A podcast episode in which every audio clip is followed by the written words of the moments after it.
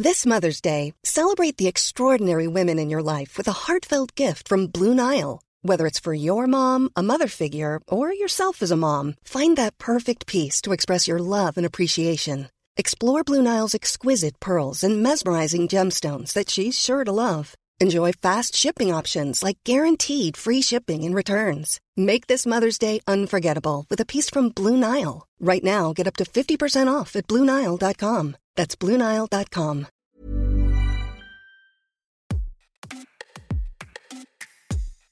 Ça va faire un an que la guerre en Ukraine a débuté. Depuis, beaucoup d'Ukrainiens ont été contraints de fuir leur pays, parmi eux de nombreux enfants. Ils sont plus de 20 000 à être arrivés en France, 500 sont actuellement à Paris. Et dès leur arrivée, ils ont tous été scolarisés, comme le veut la loi, en école primaire, au collège ou au lycée. Pour les intégrer au mieux, il existe en France un système, les classes UPE2A.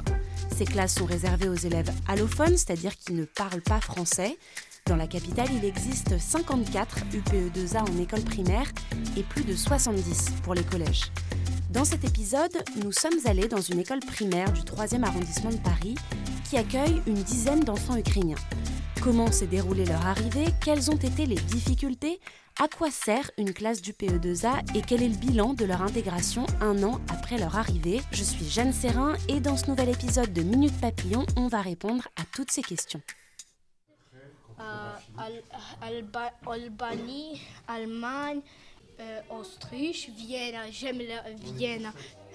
Et je connais mais Tchétchénia ici pas. Et je connais Israël. Je connais. c'est pas quoi? Tchétchénia, c'est maintenant Russie parce que Russie euh, euh, take, euh, take the Tchétchénia, Kadyrov. C'est très pas bien. Alors Sacha, c'est effectivement un, un petit garçon ukrainien très, très politisé. Freddy, c'est l'enseignant de la classe UPE2A qui accueille les enfants ukrainiens. Lorsqu'il y avait des fois des choses qui avaient un rapport avec la Russie, il euh, bondissait immédiatement en rejetant. Donc il faire comprendre, bah oui, mais il y a de- la Russie existe, voilà. Il y, a des, il y a des paysages en Russie, il y a des gens en Russie, il y a une culture russe, il y a une littérature russe, voilà. Euh. À un moment, il y avait euh, dans, dans un texte le verbe rire, hein, conjugué au présent, donc euh, rit. Et donc je me suis dit, on va passer par une illustration de la vache qui rit. Et dès que j'ai montré le couvercle de la vache qui rit, euh, Sacha euh, tout de suite a dit Ah non, non, non, boycott, euh, la vache qui rit continue à faire du commerce avec la Russie, donc il ne faut pas acheter de vache qui rit. donc moi je lui ai dit Mais écoute, c'est pas le sujet. on va pas t'obliger à acheter de la vache qui rit, voilà. Et il y a d'autres enfants ukrainiens qui aussi le reprennent en disant Non, Sacha, quand même, tu exagères. Alors, regarde bien ici. Des enfants, donc tu mets bien qu'il y en a plusieurs, et. Ah, tu mets comme s'il y en avait un seul. Des enfants, ça va pas être et. C'est déjà une classe où on essaye de constituer des petits groupes de niveau. Et donc, avec moi, on va plus être sur de l'oral, de travail en phonétique sur euh, les différenciations de sons, l'apprentissage de la lecture en français, euh, apprendre du vocabulaire en français, des règles de, de grammaire de base. À ce niveau-là, il n'y a pas de différence entre un enfant qui arrive d'Ukraine, un enfant qui arrive euh, d'Israël, qui arrive de Syrie, qui arrive de- du Bangladesh. C'est la même chose. Il y en a un seul ou il y en a plusieurs? Voilà. Donc on va écrire avec. Voilà. Oui, parce qu'une classe UPE2A, elle est destinée aux enfants allophones, c'est-à-dire aux enfants étrangers qui arrivent en France et qui ne parlent pas français. Rappelons que dans notre pays, la scolarisation des enfants est obligatoire jusqu'à 16 ans. À leur arrivée en France, donc, les Ukrainiens ont tous passé des tests de langue et ils ont ensuite été intégrés aux écoles avec la possibilité d'intégrer ces classes d'UPE2A lorsqu'elles existent. Dans cette école du 3e arrondissement de Paris, il existe une classe du PE2A depuis plusieurs années où se côtoient plusieurs nationalités. Laura Gédin est la directrice de l'école. Actuellement, j'ai 9 Ukrainiens, je crois 10. J'en ai accueilli une il n'y a pas longtemps. Oui, 8. Je ne sais pas parce que comme je les distingue pas trop par nationalité, j'ai des Israéliens. Voilà, j'ai euh, une enfant Bangladesh, j'ai des Afghans. Ah non, j'ai une Péruvienne aussi. Il y en avait une aussi avant qui maintenant est en classe ordinaire complète. Et regarde bien. Ah, noir. L'UPE2A, j'allais dire, on n'est pas bloqué dans un programme, il n'y a pas de programme UPE2A. Donc en fait, ici, on a une, une liberté de parole qui est plus facile à, à, donner. Si effectivement ils viennent d'exprimer quelque chose par rapport à leur vécu, alors là, oui, il faut laisser la parole. Enfin, en tant qu'enseignant du PE2A, on laisse la parole immédiatement. Tant pis, ce qu'on a prévu sera un petit peu différé, mais c'est quelque chose de précieux et d'important. des choses à l'école Oui. Et... Dans un distributeur, c'est ça? Tu mets une pièce? Oui, et, et, je prends la gâteau. La... Après, on individualise énormément dans la relation par rapport au vécu des enfants. Des enfants qui viennent d'une situation de guerre, on adapte parce qu'on sait qu'il peut y avoir un traumatisme de guerre. Donc, on est attentif à ça. Voilà. Mais ça ne veut pas dire qu'on focalise complètement dessus parce qu'on n'enferme pas les enfants dans cette identité qui n'est pas leur identité d'ailleurs. Voilà. Ah, ils sont casse-pieds les adjectifs en français. Hein. Je n'aime pas la photo parce que je ne vois pas le ciel. Voilà, à chaque fois que tu ne vois pas le ciel, tu n'aimes pas la photo. Tu aimes trop le ciel, Sacha. Oui, oui, oui, oui. Chaque enfant dispose d'un emploi du temps adapté, avec un temps passé dans la classe du PE2A choisi en fonction de ses besoins. Prends le temps, surtout l'essentiel c'est de ne pas noyer les enfants et leur donner vraiment ce bagage pour pouvoir suivre dans la classe, hein, parce qu'en fait c'est quand même le but, hein, qu'ils soient le plus rapidement possible avec les enfants de leur classe d'âge euh, dans la classe. Donc en général, on les garde un an, deux ans maximum, mais pas plus. Voilà. Là, j'en ai euh, qui sont arrivés en septembre d'Ukraine, euh, trois CP. Là, ils sont, euh, mes trois CP ukrainiens, ils sont euh, quasiment totalement en classe ordinaire. Donc là, on saute une, une ligne et on écrit dictée. Arrivés en classe ordinaire, ils suivent les enseignements comme les autres enfants, avec une attention un petit peu plus personnelle pour eux. C'est ce que m'explique Laetitia Ferret, elle est enseignante de CE1, CE2. Bien sûr, je m'adapte. Euh, là, par exemple, c'est très bête, où on commence à faire un peu des dictées. Euh, bon, bah, moi, je vais leur demander de choisir euh, parmi une sélection de mots. Ils vont pas écrire la dictée en entier. Déjà, juste de suivre un texte écrit en français que je dicte à l'oral, pour eux, c'est déjà un énorme travail. Ce qui est sûr, c'est que c'est des enfants qui étaient tous scolarisés en Ukraine avec un excellent niveau scolaire. Au niveau mathématique, ils sont bien au-delà de nos élèves. Culturellement, globalement, tous les anciens pays du bloc de l'Est ont euh, un enseignement mathématique extrêmement rigoureux, une construction du nombre qui se fait très jeune. Pour la lecture euh, et l'écriture, bon, bah, faut passer du cyrillique euh, à l'écriture cursive euh, de l'alphabet romain. Globalement, ça se passe bien. Des élèves qui galèrent un peu sur des formes de boucles parce qu'elles n'existaient pas, mais enfin, bon, ça va quoi. Feu. Ils ont des progrès fulgurants, c'est des enfants qui s'adaptent euh, très rapidement. Euh, Les, les enfants qui sont arrivés en septembre arrivent à communiquer en faisant des phrases en français. Là, euh, les élèves, ils progressent super bien. Ils savent conjuguer. Tous ceux qui sont arrivés en septembre, aujourd'hui, globalement, ils ont une compréhension de la langue. Alors pour les enseignants, il a fallu s'adapter, mais pour eux, cette présence d'enfants étrangers dans l'école est une vraie richesse. Ce n'est pas une vraie contrainte euh, au final. C'est, c'est- oui, c'est, ça nous oblige à nous adapter, à revoir notre enseignement. Et ça, bon, bah, la capaci- capacité d'adaptation, c'est un peu l'éternel euh, travail euh, que nous devons faire, nous, en tant qu'enseignants. On s'adapte aussi au, au profil de chaque élève. Euh, si des élèves ont, bon- ont besoin d'être encadrés affectivement, euh, si c'est des élèves aussi qui sont dans la rue, là c'est le cas par exemple ici, c'est une famille qui dort dans la rue. Donc c'est, on adapte, on adapte pour, que, pour avoir le meilleur accueil personnalisé. C'est ce qu'on m'a dit, le maître mot, c'est l'adaptation, j'ai l'impression. Ah oui, complètement. complètement. Même si les enseignants ne savent pas forcément tout le parcours migratoire des enfants, ils se doutent que l'exil n'a pas été facile. Nicolas Giovacchini encadre les activités périscolaires dans l'école. Il évoque des arrivées très chargées émotionnellement. Ça a été très très compliqué au début parce qu'on sentait que c'était des enfants très marqués. Ils ont beaucoup d'angoisse, ça se voit aussi sur leurs activités parce qu'il y en a beaucoup qui font du, du dessin. À un moment, sur un dessin, dessiner une maison, il y avait une maison avec des impacts, hein, voilà, donc des choses comme ça. Donc euh, on se dit, là, il y a quelque chose qui, bah, qui coince quoi, chez l'enfant. Je pense notamment à un enfant qui est là depuis le début en fait qui s'appelle Sacha. Le premier jour, il n'a pas eu de chance parce qu'on a eu un système d'alarme en fait qui se met en route pour faire un exercice et qui ce jour-là malheureusement s'est enclenché. C'était son premier jour d'école. Et en fait, le gamin, on l'a retrouvé dans la cour euh, en train de se prendre les oreilles, à hurler partout, euh, en pensant que c'était un bombardement quoi. Donc en fait, avec l'enseignante qui l'avait également dans la classe en CE2, on a vraiment, enfin, on, l'a couvé, quoi. Voilà, je crois qu'il n'y avait pas d'autre mot à dire, en, passant par un contact physique pour rassurer et lui dire que tout allait bien, qu'il n'y avait, pas à s'inquiéter, c'était une fausse alerte et que ici il était en sécurité. Nicolas me rapporte aussi qu'il y a souvent beaucoup de violence dans la cour de récréation entre les enfants allophones et les autres.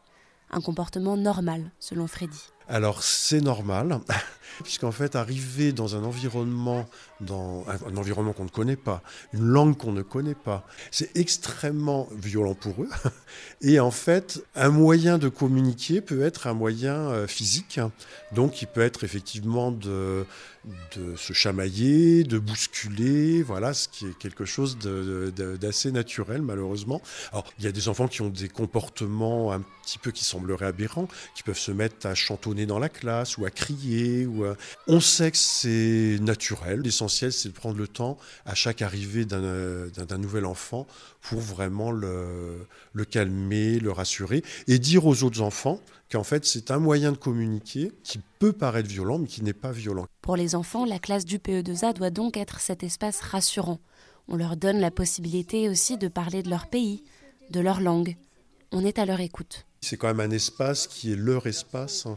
un espace de, bah, de liberté. Euh, ça leur permet vraiment bah, d'avoir cet espace de classe où ils peuvent penser à autre chose. Voilà.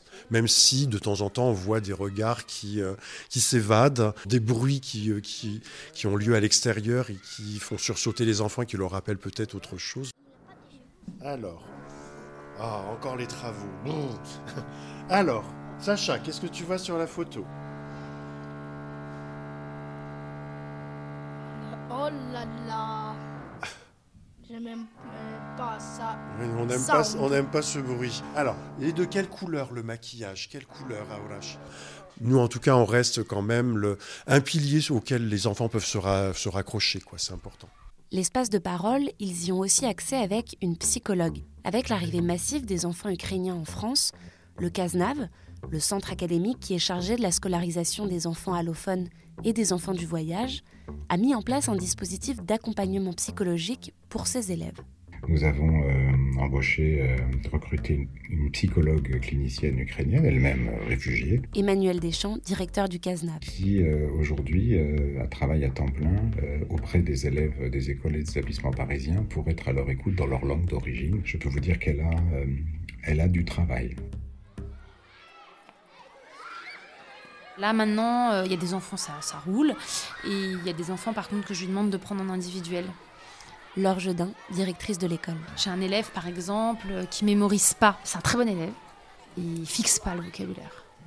Pour les Ukrainiens, cet accompagnement psychologique a été rapidement mis en place. Les enseignants de l'école et la directrice estiment que c'est un dispositif bénéfique mais il s'interroge pour les autres populations de réfugiés. Il faudrait qu'on puisse avoir des psys dans toutes les langues. Peut-être que pour les Ukrainiens, ça a été un peu facilité. Euh, voilà, effectivement, c'est super qu'on ait une psychologue ukrainienne. Peut-être que si j'avais une majorité d'autres nationalités, je me démènerais pour trouver quelqu'un dans notre nationalité, vous voyez, parce que souvent, euh, je suis désolée d'employer ce mot un peu vulgaire, mais oui, souvent on se démerde. Il y a des moyens qui ont été mis dans l'accueil des Ukrainiens qui n'ont pas été mis ailleurs. Je vous dis, ils vont à la, à des écoles, tout de suite ils ont le tarif automatiquement. Là où d'autres familles, on doit envoyer l'assistante sociale qui doit négocier, gna gna gna. Bon. Moi, ma question en tant que directrice du PE2A, c'est comment j'accueille mes élèves et comment je les accueille bien? Après, l'école ne peut pas tout. J'aurais presque envie de dire très bien ce qui est fait pour aider les Ukrainiens. Pourquoi ça n'a pas été fait plus tôt pour les Afghans, par exemple, ou les Congolais, ou les Irakiens en pleine guerre euh, en Irak Et bon, je pourrais citer encore malheureusement un nombre important de pays. Et puis, il faut également souligner que les conditions d'accueil à Paris, dans le troisième arrondissement, n'est pas une réalité nationale. Un constat qui est partagé par les enseignants et par le CASNAV lui-même. Avec le maître spécialisé, on a les bonnes conditions pour que ces enfants soient bien intégrés. bien sûr que j'ai eu vent d'enfants allophones débarquant dans des écoles n'ayant pas cette unité.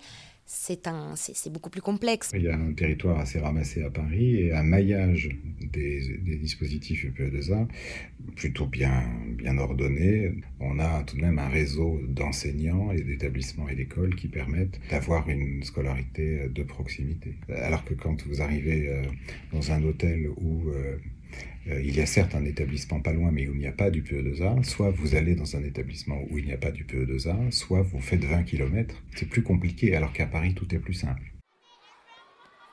Dans leur grande majorité, ce passage dans les écoles françaises est provisoire. Toutes les familles ukrainiennes ou presque souhaitent repartir dès que le conflit sera terminé. Se pose alors la question de savoir ce que ce passage en France pourrait apporter aux enfants ukrainiens. Dans ma tête, moi, je considère qu'ils vont rester un certain temps en France parce que si je commence à me dire bon, ils vont repartir, moi je me dis ils vont rester, donc euh, j'essaye vraiment de leur transmettre la façon, on va dire peut-être un peu française, d'apprendre les choses.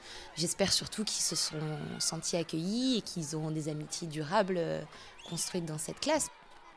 Alors là, qu'est-ce que j'aurais à leur donner C'est ce que j'aimerais leur apporter, la curiosité. Voilà, euh, l'éveil à la curiosité dans tous les domaines. Voilà, d'être curieux de tout, de se poser plein de questions, de dépasser les préjugés. Si j'arrivais à ça, je serais super content.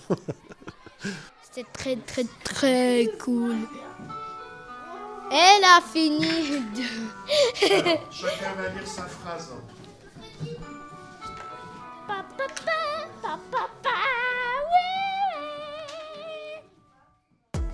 Merci d'avoir écouté cet épisode de Minute Papillon. S'il vous a plu, n'hésitez pas à le partager sur les réseaux sociaux, à en parler autour de vous, à vous abonner sur votre plateforme ou appli d'écoute préférée. À très vite et d'ici là, bonne écoute des podcasts de 20 minutes.